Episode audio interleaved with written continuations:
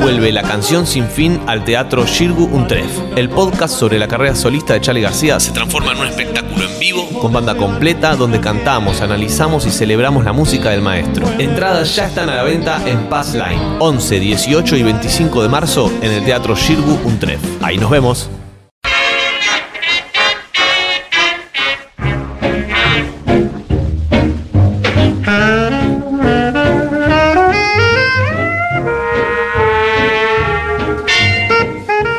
Bueno, mucho de los Oscar, mucho que, que Everything Everywhere no sé qué cosa. Sin novedades en el no sé qué. Loco, ¿sabes la- cuál es la película que no estuvo nominada y tendría que haber estado nominada? Algo que pasó en Año Nuevo. Claro que sí. Em, yo la fui a ver. Ajá. Vos también la viste, Fito, Sí, entiendo yo. claro. Pero además ahora hay un estreno mundial digital, porque en marzo vas a poder ver la peli en tu casa. El jueves 16 de marzo a las 21 horas. Bueno, ahora nos van a contar bien igual de qué se trata este ¿Quién estreno es? mundial digital. Sus el director, Jorge El director y guionista y la productora y principal actriz. Eh, exacto, eh, principal actriz Nati Maldini y estamos en comunicación con ellos dos. ¿Cómo están? Bien, Hola, esperando desde el año pasado este encuentro. Ay, Sí, es verdad. Es verdad que se hizo esperar. Bueno, chicos, para empezar, felicitaciones. Bueno, Felicitaciones. muchísimas gracias. Hola Julia, hola Fito. ¿Qué hace Jorgito? Porque Bien. la peli está buenísima, porque además hicieron una peli, Apa la papa. ¿no? Eso es el, el milagro más grande es haber hecho sí, una sí. película Sí. con todas las dificultades que eso conlleva. Así que ya ahí ya es- nos sentimos ganadores. Lo primero que le pregunté a los chicos cuando los vi en realidad el año pasado, antes de, del Del- estreno de la peli, sí. una vez que fuimos allá a Tecnópolis y demás, es esto de si ahora Jorge, sobre todo, era más contemplativo a la hora de hablar de películas, Claro, claro. siendo que habían tenido que llevar adelante el peso de una película. Y te volvés un poco. Eh, empa- empatizás más. Más claro. misericordioso, ¿no? Claro, sé lo que, con razón, esta escena salió rara porque sé lo que cuesta ahora Claro. hacerla. Sé lo difícil que es. Eh, Igual nosotros siempre fuimos muy militantes del cine nacional, somos personas que consumimos mucho cine local, así que en ese sentido, y además viniendo como de la gestión independiente, ustedes cada vez que cuentan su trayecto y eso también Sí. Empatizamos y nos identificamos mucho con la forma eh, de producir de ustedes, entonces también es como, al saber eso, es como, bueno, somos bastante... sí. No solemos hablar mal de las películas argentinas que vemos, por ejemplo, como política. Ajá, bueno. Sí. Quizás un poquito. Ah, porque estaba, buscando Adrián, en mi de Adrián cabeza. Suar. Estaba pero- buscando en mi cabeza alguna frase de Jorgito sobre alguna película de Adrián Suar que estaba segura que la tenía. Este, pero, pero no más que eso. Pero esas son producciones con mucha guita, no tienen mucho que ver, aunque sean argentinas, que uno también obviamente puede, puede bancar el cine nacional, tiene poco que ver con la experiencia de algo que pasó en Año Nuevo, Sí. la verdad. y Se cada vez son, son menos argentinas esas películas también. Boludo, la filman Ah. en Puerto Madero con un dron Sí, sí. y uno dice, ¿pero qué, dónde está? ¿Qué ciudad Sí, ¿dónde estás está la pensando que? A veces mostrando? se pierde la argentinidad también ahí. Bueno, el otro día estamos, ayer estamos viendo una película argentina nueva, no vamos a decir cuál, pero en un momento que se hizo el año pasado, aparece un policía, pero con una estrellita de sheriff.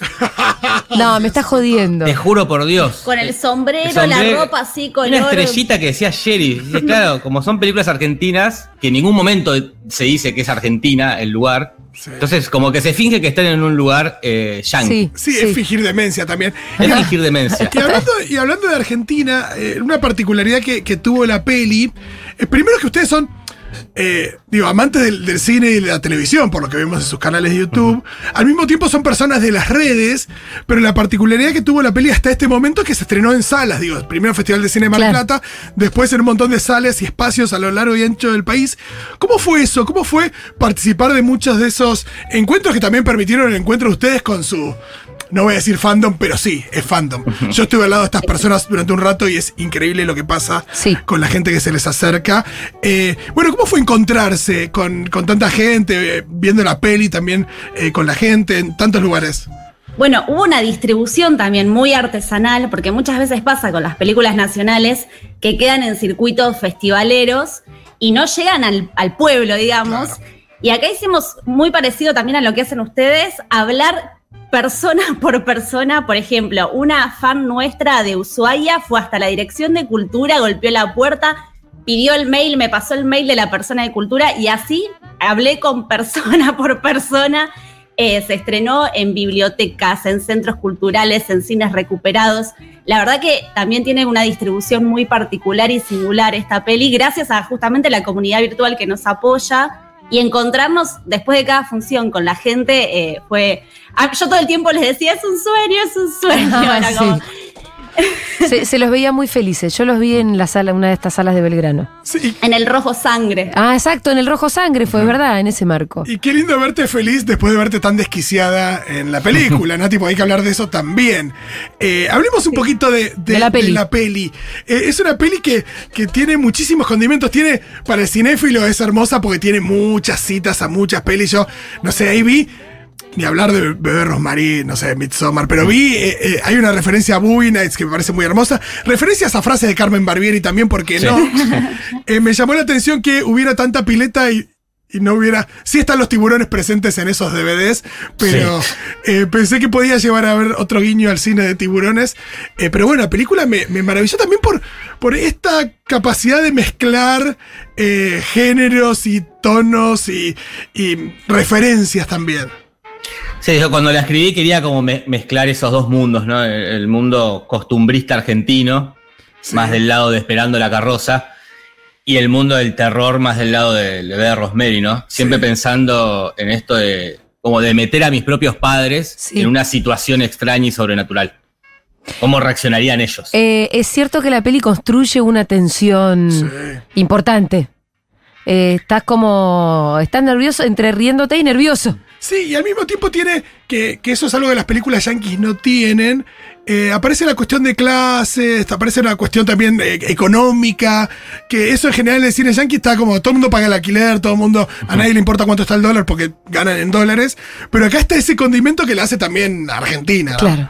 Sí, lo, lo primero que tenía en el guion era ya los cuatro personajes, ¿no? Dos personajes que estén más a tierra, más clase media baja, eh, Sí. y, otro, y un choque con dos personajes que les vino todo arriba y ahora este, es- están muy Están en cualquiera. Sí, muy tilingo además. Claro, gente que la, la noguita de, de- de- de la nada. Y tienen estos discursos motivacionales que están tan de moda, muy meritocráticos. Y después apareció el mundo de los coach, eso de si, si vos querés, podés, este, que- que se ¿Tuvieron? pusieron como recontra de moda en la pandemia y ahora como por todos lados cada tanto aparece uno a decirte, sí, no sé, vos tenés que ser como yo, ¿Cómo tenés levantarte que a vivir? cualquier hora, Mm. eh, no seas boludo. Sí, sí, eh, pensá lo que va a suceder. Che, ¿y tuvieron algún tipo de backlash o...?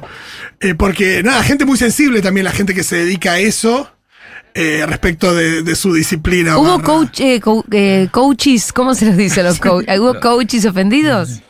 No, hay, uno de los actores tiene la hermana que es coach Ah, uy, se Eh, pudrió todo ahí. Y se la hizo ver y pero como nada, como también como- son sensibles pero a la vez como decir, bueno, pero yo- este yo no soy yo. Claro, claro, eh, hay buenos y malos. Claro, yo no soy este, este será otro. Este, Sí, sí, sí. Como también, pero no, sé si ahora quizás la vea más gente, ahora que va a circular por redes. Hablemos Eh. de eso, hablemos de eso. Eh, ¿Cuándo es que, 16 de marzo, dijiste, Julita? El Eh, 16 de marzo, ah, eso este jueves, a las 21 horas, es, es el estreno mundial digital y va a estar disponible la película hasta el domingo 19, hasta las 23.59 horas. La pueden ver todas las veces que quieran, desde la comodidad de sus hogares. pero, perdón, me, me perdí de algo. ¿En, do- en qué canal? Eh, estamos vendiendo entradas a través de. Passline. Ah, perfecto. Porque, bueno, también es importante recalcar que es una peli hecha con nuestros ahorros. Sí. En el peor momento de la pandemia dijimos, ¿qué hacemos con la plata? ¿Invertimos en algo o hacemos, en una, hacemos una ¿Compramos acciones en Pfizer o hacemos una película? Dijimos. Em, Ah, me recu- la película. Me recuerdan a ciertos locos, Sí, sí. Sí. Claro, sí, a sí, ciertos es- locos que en medio de la pandemia dijeron, pongamos un bar. Claro. ¿Cuál es? Es que por eso no dejamos de identificarnos con los discursos de Futurock también, porque es como que hay una lógica muy irracional, este, que, que sí, que medio que estamos en la misma y por eso también es necesaria y, y muy importante el apoyo de la gente. Este, para ver si, en realidad, si recuperamos la plata, la idea es volver a invertirla en Sí, otro producto así, digamos, en otra producción y, y seguir con estas lógicas de producción independiente, Sí, sí, para seguir haciendo la, la película que queremos. Claro. O sea, que debe ser hermoso que Netflix te dé un millón de dólares. Sí, claro. Hacer una película, obviamente, pero hacer tu película de forma independiente con tu plata te permite que puedas hacer como, como lo mismo con la radio, ¿no? Decir, bueno, yo hago mi película. Exacto. Lo- cuento lo que yo quiero, como quiero. por eso Exacto. es importante que compren la entrada, que apoyen el, el cine independiente. 500 pesos sale la entrada. 500 nada, pesos. oye, es como es- la cuota de Futu. Son Claro. alfajores. Te es ves una peli un peliculón. Sí, sí, sí, es muy, muy poca plata para ver una, una película. Hasta Y- se pueden juntar a verla si no Sí. tienen un mango y en- Sí, ponen sí. un peso cada uno. Se juntan juntan 500. 500. Bueno, repitan dónde se compran las entradas. El estreno entonces es el jueves 16 de marzo y va a estar hasta el domingo 19 de marzo. No son tantos días, no, se- no te puedes colgar. Ah, no se sí. cuelguen. No se cuelguen porque son algunos días que está la peli. El link de venta de entradas está en todas nuestras redes sociales, eh, tanto en Te lo resumo, en el mío, Nati Maldini, en Twitter, en todas las redes lo pueden encontrar. Y si no se meten en Passline y ponen algo que pasó en Año Nuevo, que ese es el nombre de la película, y lo, lo van a encontrar. Muy fácil. Bien, sí, sí. Hablando- perfecto. Otra cosita de la peli que me gustó mucho y siento que es ya un poquito más profundo, entre comillas, ¿no? Pero hay algo eh, en la dinámica de los personajes de, de Nati y Casper, que hace de, de- de su marido, de Ma- Manuel es el nombre del personaje, ¿no? Manuel, Sí. sí. Eh, que él, hay momentos de no quiero spoilear mucho, ¿no? Pero hay una suerte de pérdida de identidad que se va dando y la angustia frente a esa pérdida de la, identi- de la identidad de la otra persona y decir, no, ¿sos- ¿sabes qué? Eh, la reivindicación de, de la persona aburrida, yo te prefiero aburrido, hay una frase que no, no la voy a decir, pero esto de, te prefiero aburrido que de otra manera. Eh, me gusta Sí, eso sí. y me parece que... Digámosla, digámosla. Eh, Te prefiero aburrido antes que evangelista. Eh, es muy lindo y me parece que va muy de la mano, por lo menos de la sensibilidad que, que yo noto de, de parte de ustedes dos en, en su laburo y en su, nada, en su vida de comunicación. Esto de es bancar ciertas cosas que por ahí no son las que todo el mundo banca, pero, pero que no Es que me pasó una vez, ya, bueno, una época que mis viejos se separan hace un par de años, y yo hablando con mi viejo, que un día vino a mi casa también llorando, mi papá porque se había separado, y yo siempre había pensado toda la vida que mi papá era infeliz Sí. por, por la vida aburrida que llevaba, y él Sí. me dice, no, yo era feliz, me dice. Era Como yo era feliz. fel- yo era en mi feliz así. aburrimiento. Claro. Y dije, claro, él era feliz, ¿qué me estoy metiendo yo? Porque no hacía lo que yo pensaba que tenía que hacer. Entonces, como este día de hoy, yo soy feliz así, Exacto. con lo que bueno tengo. ¿no? no, no Chiques, este, eh, bueno, felicitaciones, la gente ya sabe, tiene que ir a ver algo que pasó en Año Nuevo, compran las entradas, le aportan a estos dos personajes que son tan absolutamente adorables y de paso ven una película que son Jorgito y Nati. No puedo no hablar de los Oscar Rolo porque ya que los tenemos. Claro, claro, claro. claro. Eh, ¿Qué les pareció todo? ¿Qué les pareció la película ganadora? A mí me encanta, eh, Ajá. me Sí. encantó Everything, Everywhere, y más me gusta, encima es una película que cuando decir. salió gustaba muchísimo a todo el mundo y de repente le dieron premios y le dejó de gustar. Sí, sí. No sé qué pasó ahí en el medio. Che, ¿Sabés qué es el- siento, che, no era para tanto. Porque a mí se me hizo que no era para tanto, chicos. ¿Sabes No. lo que me pasó a mí? Que sentí que eran como los que le hacen bullying en la escuela, que les dan el premio. Entonces nosotros nos pusimos re contentos por eso, porque es un elenco re poco mainstream de actores y actrices que laburaron en, en cla- en cine de clase B. eh, como darle una- un reconocimiento a gente que nunca lo tiene. Entonces nos pusimos muy contentos por eso, como que le dieron un premio al pueblo. Y aparte un tipo de película de acción, de kung fu, de aventuras, de universos paralelos que no suelen ganar Oscar. Más allá de que el mensaje y la moralina es, es la misma de siempre. Sí, sí. Te digo, no, no se suelen premiar pelis de acción. Bueno, entonces están de acuerdo con eso. Sí, Yo total. estoy- y más de acuerdo, por supuesto, que haya ganado la reina Jamie Lee Curtis. Sí, igual la Nepo Baby más grande de la historia, hay que decirlo también. ¿La, qué? ¿La Ne- qué? Nepo Baby es eh, hija del nepotismo, hija de, eh, de, de sus padres To- Tony Curtis y Violín. Eh, sí, pero es Lee Curtis, sí, te Pero, lo voy a pero permitir, ¿sabes no te voy a qué. Rolo? Está, está, Eh, está, pero bueno, es realeza, realeza es- hollywoodense. y sí, realeza No, hollywoodense y se le nota. Yo se lo hubiera Sí. dado por Freaky Friday de la misma manera A mí, que obvio. se lo hubiera dado a Brendan Eh. Fraser por El Diablo con el Diablo. Es que para mí acá no, no ganaron por los trabajos que hicieron, sino por historias de vida. Exacto. Fue, ganó Brendan Fraser, no sé si tanto se lo merecía por The Whale, pero, era- pero bueno, el camino del héroe cerraba así, de Claro, Brendan Fraser, claro. con el Oscar. Con su propia Ella historia. No, ella no tenía ningún Oscar y ayer hablábamos con Jorge, como que nos imaginábamos a ella tipo con Susan Sarandon, Jessica Lange y todas con sus Oscar menos ella. Entonces como que ahora lo consiguió, también era como un mimo a ella, no sé. Siendo hija de sus padres. Total. Escúchenme, eh, ¿vieron la alemana? Nos ganaron los alemanes. ¿Otra Sí, vez? sí. Se, se- se veía, a mí me re gustó la película de Mala. Sí. Eh, era obvio que iba a ganar porque ya estaba nominada también a Mejor Claro. Película y Mejor Fotografía, tenía 200 premios.